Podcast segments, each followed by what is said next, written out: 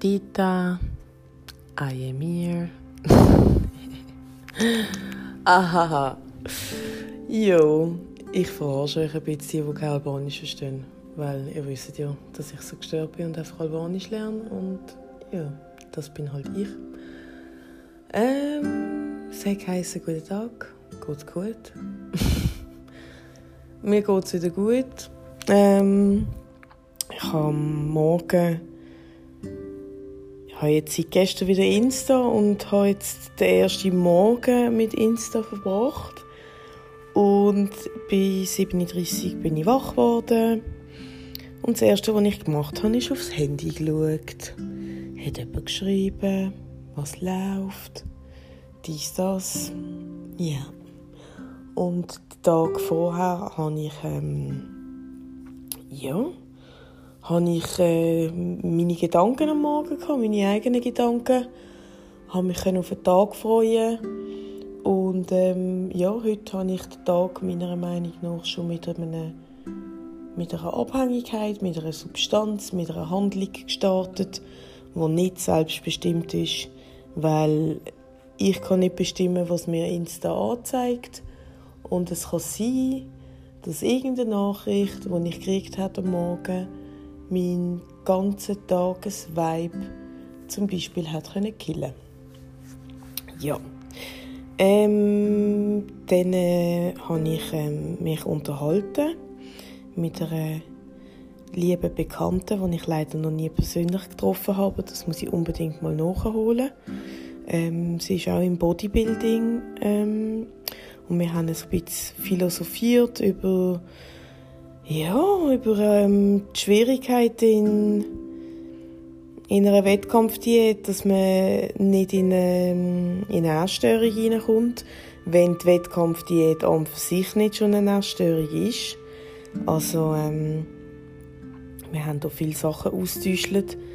Äh, sie ist das komplette Gegenteil von mir. Ich bin die, wo, wo viel zu locker sieht und dann wieder vier Tage durchgezogen hat. Also das habe ich jetzt verändert, das Verhalten, aber bis anhin ist es so gewesen, dass ich ähm, das Locker gelassen habe, den Zügel wieder angezogen habe, dann Locker, dann wieder angezogen, dann wieder das Locker. Und bei ihr ist es einfach so, dass sie fast schon eben in, äh, in einen Zwang hineinkommt und, und nichts anderes, ähm, ja, wie soll ich das definieren? Halt eben alles aufs Gramm genau abwiegt. Das mache ich in dieser Hinsicht auch, aber ich habe halt meine Strategie mit Froster jetzt zum Beispiel, wo ich weiß, das Päckchen ist 375 Gramm und ich esse das Päckchen.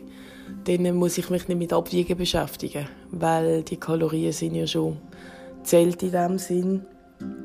Ähm, ich bin da ein bisschen intuitiver was mir halt aber auch mehr Freiraum gibt und schwieriger macht, zum, ähm, zum ja, ans Ziel kommen auf eine Art und Weise, auf meine Art.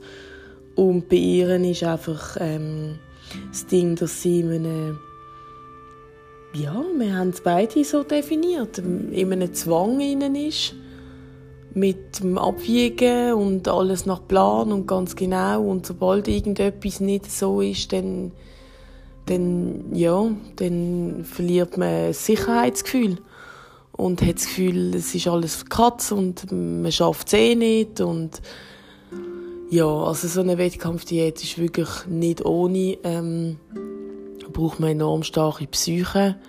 Ich habe morgen schon mal ähm, im Rage-Mode einen Podcast aufgenommen über das Thema. Es hat es leider gelöscht.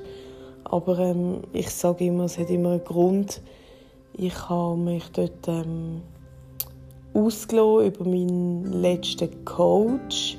Ich denke, wenn ich den aufgeladen hätte, wäre es falsch übergekommen. Mm. Wir haben einfach gegenseitig über unsere Coaches geredet und das ist halt auch wirklich der Gegensatz. Also sie hat sich sehr auf ihren Coach verloren und ich habe mich sehr allein gefühlt, wahrscheinlich auch, weil ich einfach keine Hilfe annehmen und da irgendwie gar keinen Bock hatte, irgendwie mir ähm, etwas beizubringen. Und ähm, ja, ich bin sehr selbstbestimmt. Ich bin einfach eine mega selbstbestimmte, unabhängige Person. Und ich glaube, als, als autoritäre Person ist es recht schwierig, mich zu handeln, wenn man mich überhaupt handeln kann, weil ich einfach oft dazu tendiere, Sachen besser zu wissen. Und ähm, als Coach ähm, bist du dann in der Position, du willst, willst etwas beibringen und wenn dein Gegenüber dann halt immer alles hinterfragt, kann es halt auch sein, dass du dich persönlich angegriffen fühlst. Und ich glaube, das ist in dieser Beziehung zu mir und Coach so gesehen, dass ich einfach viel wissen und auch wegen dem viel hinterfragt habe. Das ist einfach meine Persönlichkeit. Das bin ich. Ähm, und ich denke, er hat das einfach als Angriff in seiner Person gesehen, weil ich ihm seine, ja, seine Massnahmen irgendwie in Frage gestellt habe. Und ähm, im Endeffekt haben wir wahrscheinlich beide einen Selbstwertmangel zu dieser Zeit, meiner Meinung nach. Weil ähm, er hat wie nicht können annehmen, dass ich halt fragend bin und seine Technik auch hinterfragt, wo er ja auch er hat ja auch etwas davon gehabt ähm, und hat ja allenfalls seine Sachen können verbessern wenn ich als ähm, Athletin aus einer anderen Sicht im Sack ähm, wie mein Empfinden darüber ist habe mich aber oft auch nicht getraut ähm, etwas zu sagen weil ich Angst hatte, dass sich dann das aufs Coaching auswirken könnte, dass er dann irgendwie hässig ist auf mich und mich wegen dem schlechter coacht oder so. Ja, Entschuldigung, jetzt habe ich gerülpst. ich hoffe, man hört es nicht. Aber ich habe es gesagt, egal. Ähm, ja, das Ding ist einfach, ich bin mega unzufrieden in dieser ähm, ja, in dieser Wettkampfbetreuung, wegen dem habe ich dann auch das Jahr gesagt, ich mache es ohne Coach, weil ich wollte einfach auf mein eigenes Körpergefühl gehen. Wenn mein Körper sagt, hey, ich brauche das, dann braucht er das. Und ich weiß, ähm, dass ich mangelernährt auf die Bühne gehe. Das ist so. Ich habe keine Reserven. Ich muss alles aus mir rausholen. Aber ähm, ich werde das so gut wie möglich versuchen, ohne Selbsthass und ohne und ohne, ohne Leid und, und Schmerz auf die Bühne, weil es ist ja für mich etwas, was ich, was ich schön finde. Ich finde es toll, dass so eine Disziplin zu haben, sich neue Strategien zu überlegen, den Alltag zu organisieren, ähm, sich ein bisschen von anderen auch abheben und, und zeigen, dass es auch anders geht. Aber ich will einfach nicht in ein essgestörtes Verhalten rein. Und ich merke auch jetzt schon, wie es ist, wenn ich mich im Spiegel anschaue. Ich denke, wow, hey, sieht schon gut aus. Aber im Endeffekt weiß ich, dass ich, ich bin zu dünn. Ich bin zu dünn für meine äh, Proportionen, für meine Körpergröße, die ich habe. Und das ist mir bewusst, aber das Ego ist dann immer da und schaut es an und denkt so, hey, boah, schau dich mal an, du hebst dich von den Massen ab, dies, das, du bist etwas Besseres, du bist etwas Spezielles, bla bla bla. Und wegen dem denke ich, verliere auch mega viel, ähm, ja, den Bezug zum Körper. Weil sie einfach nur auf ihr Ego hören, nur in ihren Spiegel schauen und das ist einfach, Narzissmus ist da vorprogrammiert, oder? Also, wenn du dich nur mit deinem Ego identifizierst und nicht auf die Körper los ist, dann, dann kommt irgendwann die Körper und sagt dir, hey, weißt du was? Ich bin im Fall auch da und ich mache dich jetzt fertig. Und das sind Krankheiten, das sind plötzliche Herzinfarkte, die du hast in der Bodybuilding-Szene oder psychische Erkrankungen. Ähm, letzte hat mir jemand erzählt, dass es im Bekanntenkreis jemanden gibt, wo, wo sie kennt, wo durchs Bodybuilding eine Schilddrüsenerkrankung gekriegt hat. Also ihre Schilddrüse ist mit Mitte 20 kaputt, weil sie sie kaputt gemacht hat aufgrund von einem Hobby, von einem Sport, wo eine Leidenschaft ist und weil sie in dieser Zeit nicht eine adäquate Unterstützung hatte, wo ihr, wo ihr gezeigt hat, hey, los auch auf deinen Körper und klar, eben, wie gesagt, los auf deinen Körper, das ist nur bedingt möglich in einem Bodybuilding-Wettkampf, weil los auf deinen Körper, wenn ich auf meinen Körper würde hören, dann würde ich auch von mehr essen jetzt, weil ich bin jetzt einfach auf einem Ernährungszustand, wo mein Körper die ganze Zeit sagt, hey, ähm, Chica, iss, iss, iss, aber jetzt ja, im Verlauf dieser Woche habe ich ja Strategien entwickeln, wie viel trinken und äh, zufrieden sein mit sich selber, ähm, sich von Abhängigkeiten lösen, wo, wo mir einfach auch äh, ein Wohlgefühl geben und wo mich dann nicht mehr so in das, in das Mangeldenken und in das Verzichtsdenken hinein, ähm, hineinbuxieren. Ich meine, äh, überleg dir mal, es gibt, es gibt irgendwelche Yogis, die auf dem Berg monatelang ohne Nahrung zurechtkommen. Also, wieso schaffen die das? Dann kann ich das auch in einem Bodybuilding-Wettkampf mit einer Mangelernährung zu Schlag kommen, wenn ich einfach bei mir bin und mich wohlfühle und mir auch gut tue. Und ich habe einfach eine Schissfreude jetzt zum Beispiel, dass ich das herausgefunden habe mit diesen Flohsamen, ähm, wo ja für mich noch ein Vorteil sind, weil einfach meine Verdauung recht problematisch ist, eben wie gesagt, aufgrund von, von der herbeigeführten Mangelernährung. Und ähm, mit diesen Flohsamen und dem Whey-Proteinpulver am Morgen habe ich einfach meinen fucking Grießbrei. Und ich habe einfach so Freude, dass ich Grießbrei essen kann. Und vorher bin ich immer in, in die Tankstelle und habe mir den scheiß Grießbrei geholt, der irgendwie 300 Kalorien hat. Und nachher, wenn ich es gegessen habe, habe ich mich selber gehasst und habe gedacht, Mann, wieso hast du jetzt gegessen? Nein, deine ganze Form ist jetzt kaputt. Du hast doch ein Ziel. Du bist so inkonsequent, bla bla bla. Und ich habe jetzt einfach ein Geschenk gekriegt vom, keine Ahnung, vom Universum, von Gott, weiss doch der Google nicht von wem. Spielt eigentlich keine Rolle, wer das ist. Aber ähm, ich habe einfach ein Geschenk gekriegt, dass ich jetzt am Morgen Grießbrei essen kann. Und dass es mir gut tut. Und im Endeffekt denke ich einfach, dass das mit der, mit der Einstellung zu tun hat. Und ähm, ja, dass man sich einfach, dass man sich einfach selber lieben und sich selber genug wert sein. Und ich will wirklich auf die Bühne mit Selbstliebe und nicht mit Mangel und Vergleich, sondern ich bin ich, das bin ich und ich gehe auf die Bühne und ich werde das kriegen, was mir zusteht. Und ähm, mit dieser Einstellung möchte ich, möchte ich weiterfahren und ähm, ja, auch Insta ist in dieser Hinsicht ein erschwerender Faktor, weil du hast dann Leute, die dich in deiner mangelnden Ernährung bestätigen. Gestern zum Beispiel habe ich eine Bekannte getroffen, die meinen das ja nicht böse. Die tun einfach das Extreme, wo sie sehen, tun sie bewundern. Und haben das Gefühl, ähm, sie tun dir etwas Gutes, wenn sie, in der, wenn sie die Bewunderung dir aussprechen für deinen Ernährungszustand, wo du hast, weil das halt etwas ist, was sich von der Gesellschaft abhebt du tust dich abheben, du bist anders.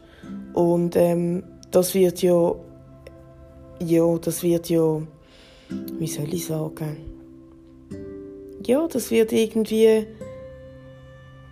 als toll angeschaut oder als spannend, weil schaut mal auf die Straße, 50% läuft gleich rum, haben die gleiche Schnurren, die gleiche Concealer in der Fresse, äh, das gleiche Outfit, weil das ist gerade Trend und dies, das und so weiter. Und dann sticht natürlich jemand raus, der sein eigenes Ding macht. Aber das Problem ist einfach, wenn man mich in meinem Verhalten, wo ich als Mangelernährung definiere, wo andere ja nicht als Mangelernährung definieren. Das ist ja deren ihres Ideal.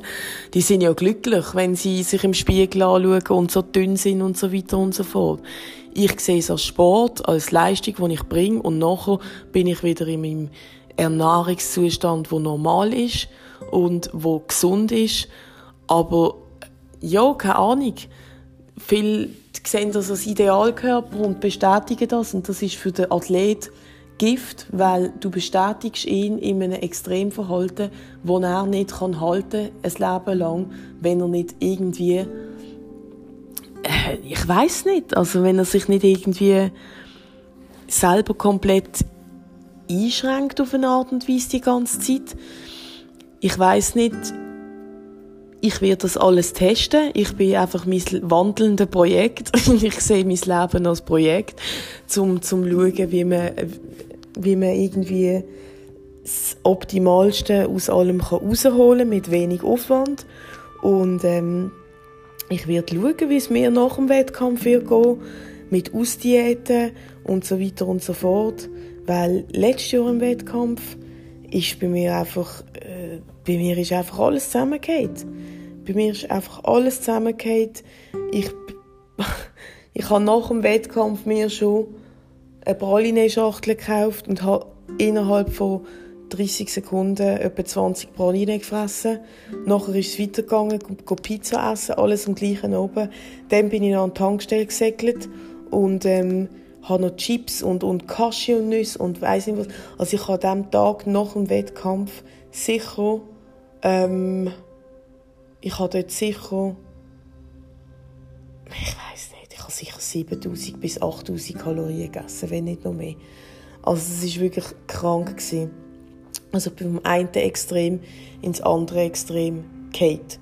Und ähm, ich möchte einfach schauen, ob ich auf die Bühne komme mit einem harmonischen Gefühl in mir und nicht mit dem extremen ähm, Mangeldenken und oh, ich muss jetzt verzichten und ich gehe auf die Bühne und ich kann jetzt nur noch Reis essen, ich kann nur noch Reis essen. Ich hatte letztes Jahr auch einen, der, der hat das gut gemeint und, und ich habe das auch mega interessant gefunden und habe es auch ausprobiert und es hat zuerst auch funktioniert. Und zwar hat er mir gesagt, ja, eben Reis, mm, gut zum Entwässern, dies, das und so weiter. Und ähm, ich soll doch Reis essen. Und da können mich auch coachen und bla bla bla und so weiter und so fort. Und dann habe ich gesagt, hey, Messi für den Tipp, ich will das ausprobieren mit dem Reis. Mega interessant und eben kein Salz. Und ähm, das sind so typische, das sind typische ähm, Bodybuilder, nicht Mythen, aber einfach ähm, ja, Praktiken, sage ich jetzt einmal. Und ich sage mal, ich habe das probiert, es hat funktioniert. Ich habe am Tag drauf oder zwei Tage drauf eine Megaform gehabt. Wirklich. Also, das Wasser ist raus aus meinen Beinen und, ähm, ja, ich habe einfach am Mittag den Reis pur gegessen. Das schmeckt mir, da habe ich kein Problem. Ich habe gerne puren Reis. Ähm, aber ich habe das dann weitergeführt und das ist einfach am Mittag 300 Gramm Reis gewesen. und das ist nicht viel, 300 Gramm Reis. Und das sind aber Kalorien von 350.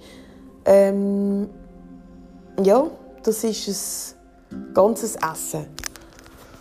Und das hat dazu geführt, dass ich immer wie mehr Hunger hatte. Je länger ich das durchgezogen habe, desto mehr bin ich in den Mangel hineingekommen, weil ich einfach Hunger, Hunger, Hunger, Hunger hatte und immer wieder mal gedacht habe, oh, ich esse noch den Reis, es ist mega wenig, hey, irgendwie fehlt es mir an etwas.